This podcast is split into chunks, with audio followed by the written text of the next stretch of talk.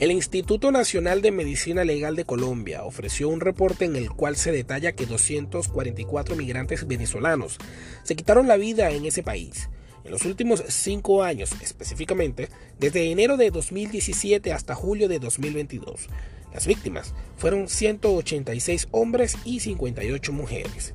El instituto indicó que la mayoría de los casos ocurrieron en 2021, cuando 76 personas se causaron lesiones fatales, 62 hombres y 14 mujeres. Los hechos se registraron en, 19 departamentos de Colombia, documentándose las cifras más altas en Antioquia, Santander, Atlántico, Valle del Cauca y norte de el norte de Santander. Esto informado en frontera según reseña El Nacional. En 2017 se documentaron menos casos de suicidio, un total de 16 personas, 12 hombres y 4 mujeres, se quitaron la vida, mayormente en el norte de Santander y La Guajira.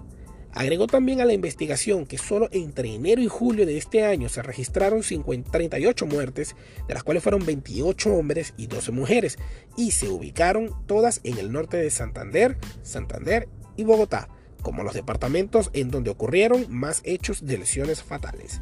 También se señaló que el norte de Santander, con 35 casos, se ubicó como la región donde más se han quitado la vida migrantes venezolanos. En ese departamento ha resultado difícil para los venezolanos integrarse socioeconómicamente ante la falta de empleo y la inflación. Le siguen Bogotá, con 27 casos, y Atlántico, con 25.